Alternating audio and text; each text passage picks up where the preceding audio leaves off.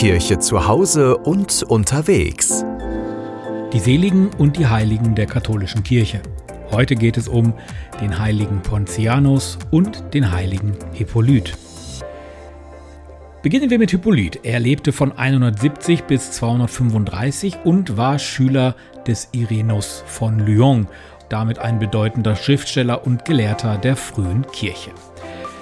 217 wurde Papst Calixtus gewählt und der warf ihm dann ihr Lehren vor und ließ sich zum Gegenpapst wählen.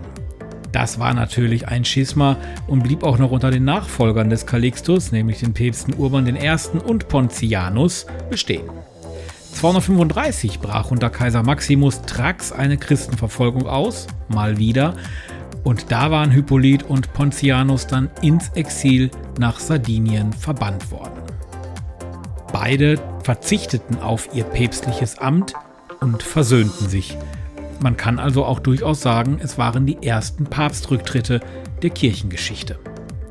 Wohl noch im selben Jahr starben beide im Exil an den Strapazen der Zwangsarbeit, die sie im Steinbruch verrichten mussten.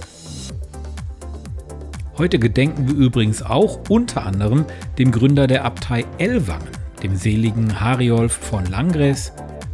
Außerdem denken wir an Gerold von Lübeck, er war Bischof, und die selige Gertrud von Altenberg.